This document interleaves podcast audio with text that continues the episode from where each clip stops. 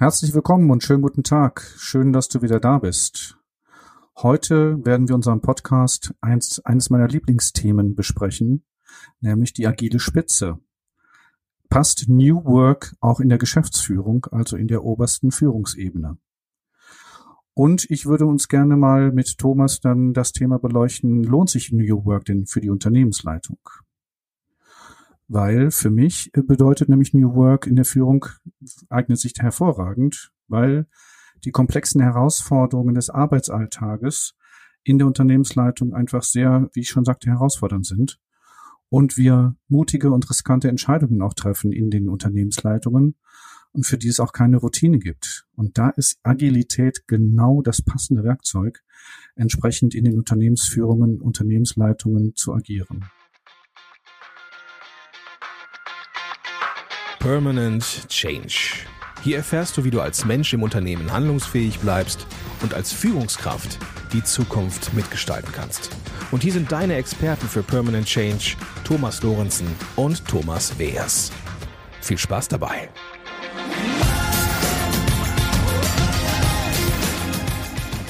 Hallo, ich bin Thomas Weers. Hallo, und ich bin Thomas Lorenzen. Wir beraten Menschen und Unternehmen dabei, den permanenten Wandel selbstbestimmt zu gestalten. Und natürlich auch in Krisenzeiten. Ach Thomas, ich weiß ja, du wolltest dieses Thema, aber Agilität und New Work, für mich ist das echt alter Wein in neuen Schläuchen. Ich habe mal nachgeguckt, agil kommt ja von agilis, ne? Ich lasse jetzt mal mein kleines Latein, oh, äh, mein kleines Latinum eher. spielen, ne? Jetzt kommt er um die Ecke. Ja, und da steht sowas wie wie tätig, rasch, regsam, eifrig, hurtig. Das kann ich ja alles so ein bisschen unter Agilität fassen, aber da steht für mich auch eine Übersetzung flüchtig. Und das zeigt für mich, das ist ein flüchtiges Thema.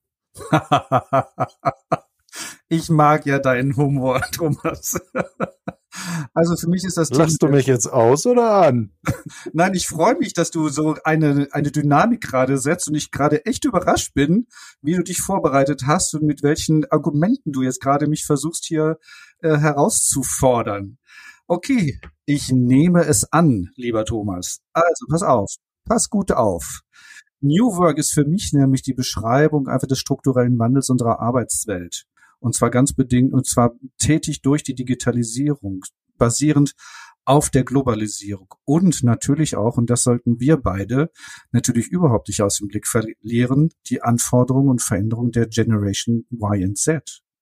Und jetzt auch die neue Generation Alpha. Und nicht zuletzt erheblich beschleunigt auch durch die Pandemie, die natürlich unsere New Work Situation in eine ganz neue Richtung bringt und auch einen ganz neuen Aspekt reinbringt. Ja, das teile ich ja, Thomas. Also, dass man eben sagt, okay, die Arbeitswelt, die verändert sich und sie verändert sich durch die Megatrends. Du hast gerade Digitalisierung gesagt, Globalisierung, äh, verändert sich ja extrem schnell. So. Aber wie lange wollen wir denn bei dem Begriff New Work bleiben? Das ist ja dann eigentlich ein ständiger Begriff, der uns die nächsten Jahre, Jahrzehnte in meinen Augen begleiten wird, weil es sich immer weiter, immer schneller verändern. Naja, ursprünglich kommt New Work ja aus den 1970er Jahren. Das ist ja von Friedhof Bergmann entwickelt worden, der vom Sozialpsychologen, der sagt, dass New Work etwas damit zu tun hat, dass Arbeit nicht als Funktion angesehen wird für die Menschen, sondern dass es eine Sinnhaftigkeit beinhalten soll, dass Menschen sich während des Tages nicht nur mit funktioneller Arbeit beschäftigen, sondern dass sie auch eine Sinnhaftigkeit in ihrer Arbeit entwickeln können und dass es auch eine Identifikation mit der Arbeit geben kann und auch sollte, weil die Identifikation mit der Arbeit, Thomas, und das wissen wir beide umso, natürlich umso besser als Coaches, ist natürlich eine Steigerung der Motivation. Und das bedeutet ja, dass diese Steigerung der Motivation nur durch eine Sinnhaftigkeit intrinsisch halt äh, möglich ist. Heißt denn jetzt New Work etwa die Suche nach dem neuen Sinn oder die durch Digitalisierung, Globalisierung sich verändernde Arbeitswelt oder Welten? Na, es ist ja in der, in der Geschäftsführung geht es ja darum, halt bestimmten Verbindlichkeiten auch nachzukommen. Das heißt also, in der Geschäftsführung bin ich ja zum Beispiel auch gegenüber Gesellschaftern oder der politischen Öffentlichkeit natürlich auch rechenschaftspflichtig. Ich muss mich mit Arbeitsplatzsicherungen äh, abstimmen. Ich muss ja auch entsprechend für mich lernen, wie ich als Geschäftsführung in, mit den komplexen Aufgaben und Herausforderungen für mich agiere und rauskomme aus diesen tradierten, strukturierten, ich sag mal, Allmachtsentscheidungen, die nur im oberen Bereich dann stattfinden.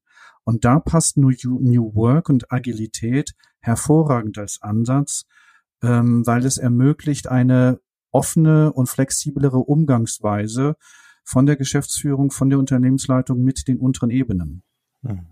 Okay, bleiben wir erst nochmal bei New Work, weil New Work, haben wir jetzt gesagt, ähm, geht es einmal um die sich ändernden Arbeitswelten, richtig? Richtig. Und es geht auf der anderen Seite eben halt auch um die sinnerfüllte Tätigkeit oder um die sinnvolle Berufsausübung. Ja, es geht also nach dem Motto nicht leben, um zu arbeiten, sondern arbeiten, um zu leben. Und äh, also es geht nicht mehr um dieses reine Geldverdienen, dieses reine monetäre Thematik des, des Arbeitens, sondern es geht ja darum, halt eine, ähm, eine, gerade mit der Generation Y und Z, geht es ja eher um eine Sinnhaftigkeit und eine sich Selbstverwirklichung während der Arbeit oder während des Tätigseins. Und da passen natürlich starre Führungsstrategien passen dann da nicht mehr, weil natürlich diese Generation Y und Z eine andere Ansprache benötigt und auch eine andere Partizipation und Einbindung benötigt. Und da brauchen wir als Ältere natürlich auch mal ein bisschen Offenheit, uns aus unseren alten, starren Führungsstrategien, diesem mit dem Macht- und dem Kontrollmechanismus, uns davon mal zu verabschieden und mal was Neues zu probieren. Aber doch nicht erst seit Generation Y und Z. Das sind doch schon Dinge, die hatten wir früher doch auch schon, dass wir, sag mal, einen Beruf ergreifen wollten, der uns ausfüllt. Also ich gehöre ja nicht zu Y und Z, ich bin ja eine Generation davor, aber ähm, ich kann das gut teilen und sagen, das, das hatte ich auch schon. Worauf möchtest du gerade hinaus? Ich kann dir gerade nicht folgen. Naja, du hast ja jetzt gesagt, die Generation Y und Z braucht eine andere Ansprache. Führungskräfte müssen sich verändern, um diese Generation zu erreichen, weil diese Generation will sinnerfüllte Tätigkeiten ausüben. Es geht auch um Lernen. Bitte? Thomas, es geht auch darum, dass das New Work auch eine Möglichkeit des, des Lernens ermöglicht. Also, dass wir einen, ein, ein lebenslanges Lernen ja mittlerweile äh, implementieren und integrieren in unsere Arbeitsalltage und dass wir gerade auch fokussiert auf mit den neuen Generationen einfach das Lernen auch einbeziehen in die Organisation, also als lernende Organisation. Und auch das ist nichts Neues. Also das Thema der Lernenorganisation ist nichts Neues.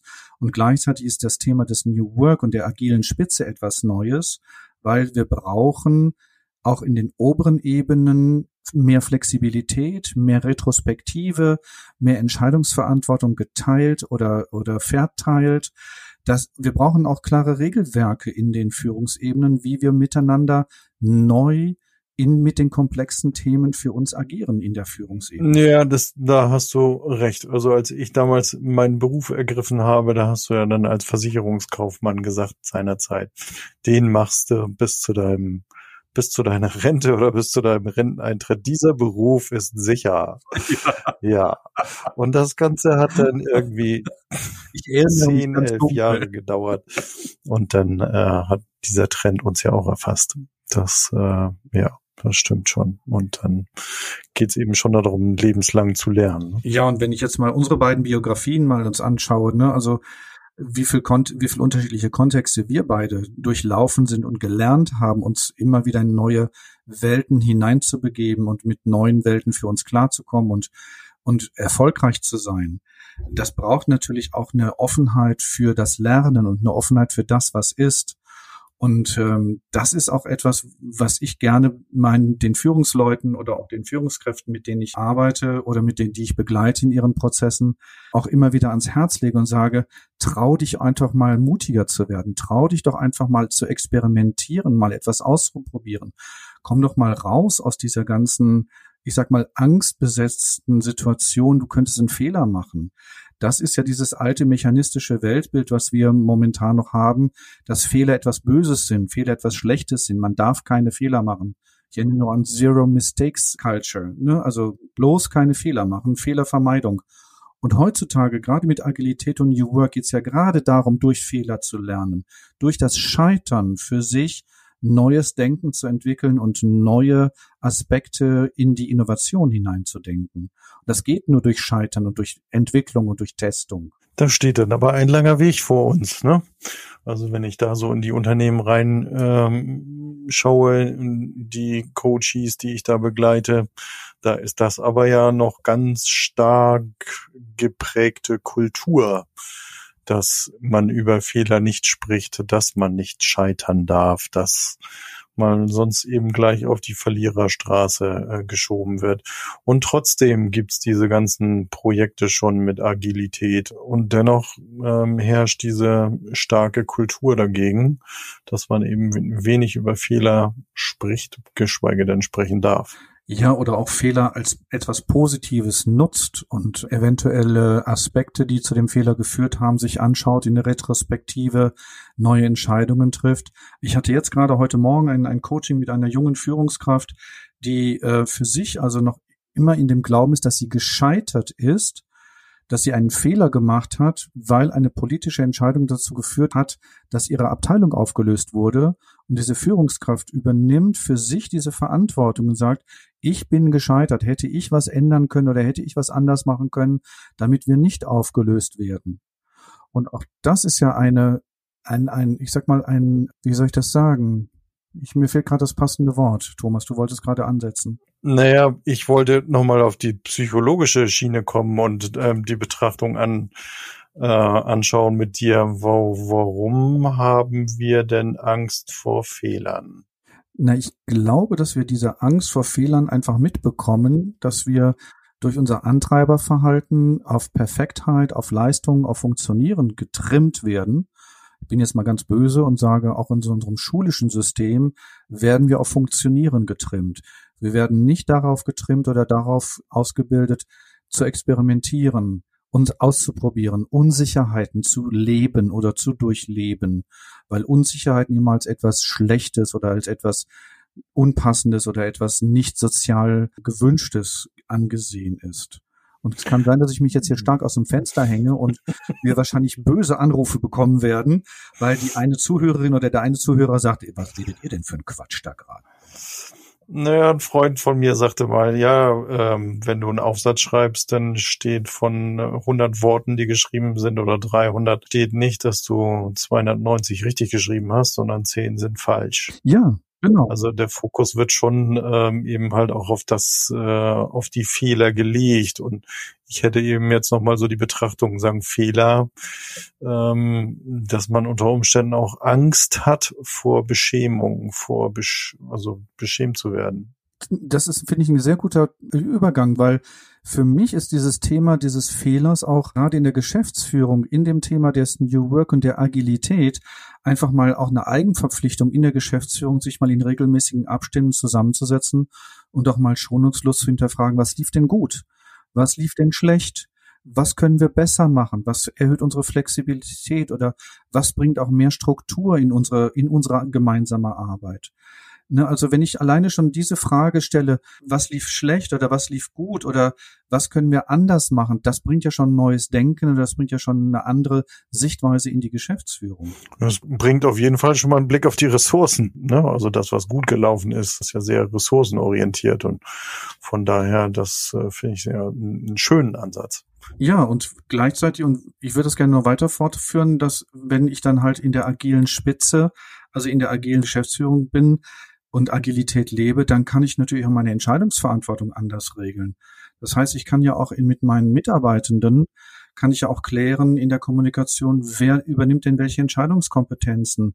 Welche übernehme ich als Geschäftsführung? Welche kann ich delegieren an meine Mitarbeitenden, an die, äh, ich sag mal, Abteilungsleitungen oder an die Bereichsleitungen oder auch an die Sachbearbeiter und Sachbearbeitenden in Anführungsstrichen. Ne? Und ich muss ja nicht immer, auch wenn ich jetzt eine Entscheidung herbeiführe, muss ich ja nicht immer sagen, wir müssen alle einstimmig abstimmen, weil gerade im agilen Kontext gibt es ja das, das Werkzeug des Konsent, was im Gegensatz zum Konsent. Du hast dich bestimmt versprochen. Konsens meinst du, oder? Nein, ich meine Konsent. Das ist nämlich ein, ein mit T am Ende, ein Konsent, weil es ist wichtig, dass wir uns auch mal in unseren Entscheidungen äh, überlegen, wann gehen wir weiter vorwärts. Das heißt also, wenn ich in, äh, in keinen triftigen Grund gegen das nächste, gegen den nächsten Schritt habe, dann gehen wir doch einfach mal den Schritt. Wenn ich in meinem Bereich keinen triftigen Grund finde, warum wir das jetzt nicht tun sollten, dann gehen wir den Schritt. Ich brauche keinen Konsens oder ich brauche keine Übereinstimmung oder ich brauche keine, ich sag mal, einstimmige Entscheidung.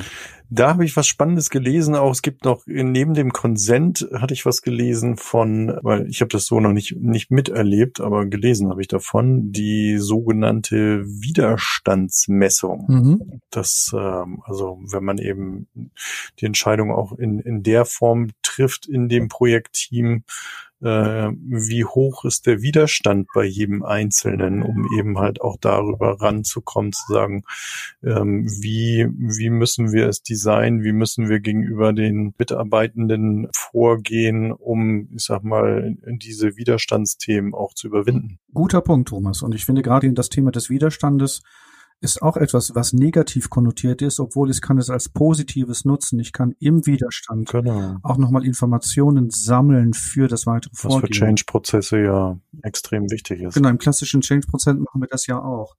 Und damit komme ich ja dann auch nochmal, wenn ich dann halt einen Konsent anstrebe, komme ich ja, kann ich auch da nochmal ein klares Regelwerk für die eigene Zusammenarbeit in der Spitze ja auch entwickeln. Das heißt, ich kann mir ja auch als nochmal als Geschäftsführung auch nochmal klare, konkrete Verhaltensregeln vereinbaren miteinander. Wie gehen wir denn mit Konflikten und mit Fehlern im Team um? Was bedeutet denn für uns ein Fehler und wer will, wer wird es adressieren? Wer wird da entsprechend halt für sich auch dann halt aktiv werden?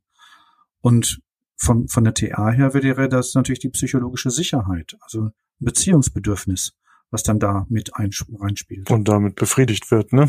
Mhm. Ja, okay. genau, genau. Was, was sind gerade so deine Gedanken, wenn du das hörst? Naja, das, da ja dann doch viele Aspekte drin sind, die ja auch im Sinne von wertschätzenden Umgang miteinander ähm, sehr wichtig sind und dann damit ja auch sehr förderlich werden können. Ne?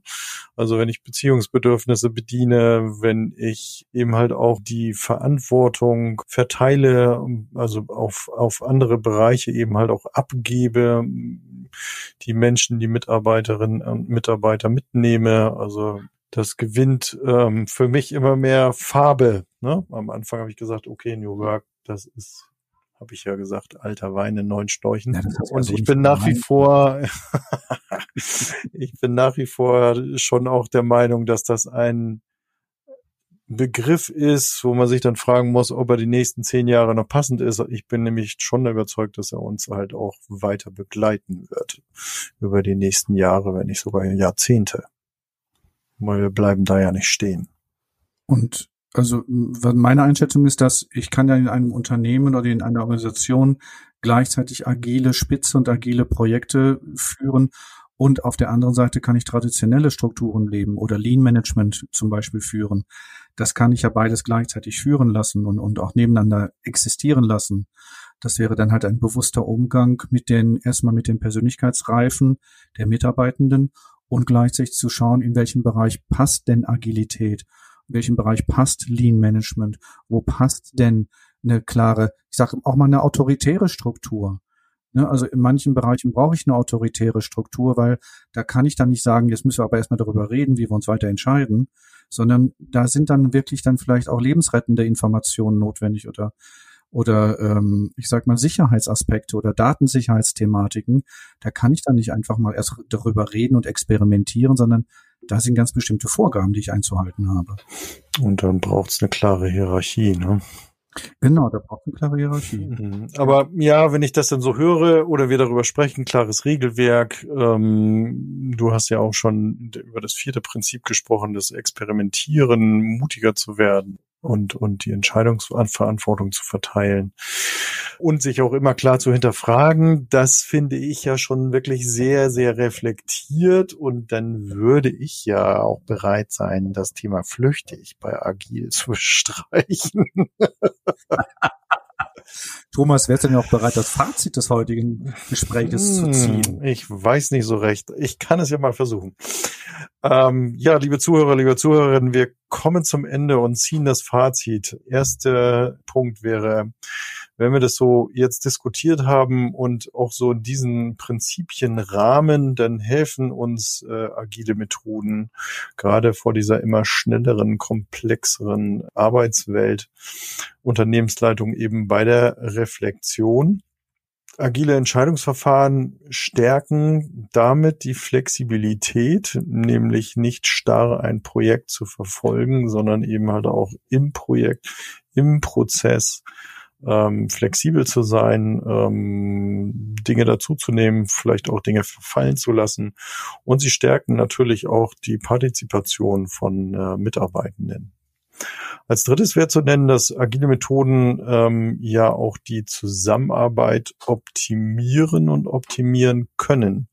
Weil wir natürlich auch wirklich Verantwortung dorthin geben in Arbeitsbereiche, wo die Kenntnisse und das Wissen auch vorhanden sind. Ähm, oftmals ist es ja so, dass in bestimmten Führungsebenen ja das, das Fachwissen in dem Sinne ähm, ja logischerweise nicht mehr so vorhanden ist, sondern dass da andere Themen braucht. Ja, und als viertes, agile Ansätze unterstützen Unternehmensleitung eben auch mutiger zu priorisieren und auch zu experimentieren. Da wollen wir wirklich ähm, auch zu einladen, glaube ich. Das haben wir eben recht deutlich gemacht und eben halt auch Mut zu haben, durchaus Fehler zu machen. Thomas, ja. Und äh, bei diesem Experimentieren würde ich gerne noch ganz kurz was hinzufügen, und zwar das Experimentieren oder das Experimentelle für mich auch eine inkrementelle Vorgehensweise bedeutet für Innovationen, ne? kleinschrittig, kleinteilig, so dass ich in bestimmten Projekten schneller das Scheitern wahrnehme und beim Scheitern nicht so viel zu verlieren ist. Also deswegen soll ich mal den Ausblick machen? Soll ich mal? Sehr gerne. Für heute. Liebe Zuhörerinnen und lieber Zuhörer, das war erstmal die heutige Sendung zur agilen Spitze. Wir werden natürlich in den Show Notes äh, weitere Informationen zu dem Thema euch zur Verfügung stellen, wenn dich das interessiert. Schau in den Show Notes nach. Dann äh, möchten wir nochmal auf unseren Blog auch hinweisen dass wir äh, unregelmäßigerweise Blogartikel äh, veröffentlichen, die auch natürlich immer wieder zu dem Thema passen. Und drittens, dann haben wir auch noch den Newsletter. Wenn du dich dafür anmelden möchtest, wäre super, dann einfach in das Kontaktformular reinzugehen, den äh, Newsletter anzufordern. Und was wir als nächstes machen, das bleibt eine Überraschung. Lass dich überraschen und wir freuen uns, dich nächste Woche wieder zu. Ich habe schon eine Idee. Willst du sie Nicht hören? Du nicht nächste Woche. Jetzt habe ich mir verplappert. Was wie du nächste Woche? Ich hätte schon eine Idee auf das, äh, auf die nächste Folge. Nämlich, Möchtest du verraten? Ja, sehr gerne. Da würden wir, möchte ich gerne mit dir darüber sprechen, über Konflikte in Führungsebenen. Oh, spannendes Thema. Konflikte in Führungsebenen. Sehr, sehr gerne, Thomas. Bis dahin, vielen Dank. War ein tolles Gespräch. Lass dir gut gehen. Das ging mir ganz genauso. Viele Grüße nach Berlin, eine schöne Zeit und liebe Zuhörer, liebe Zuhörerinnen, tschüss, bis zum nächsten Mal.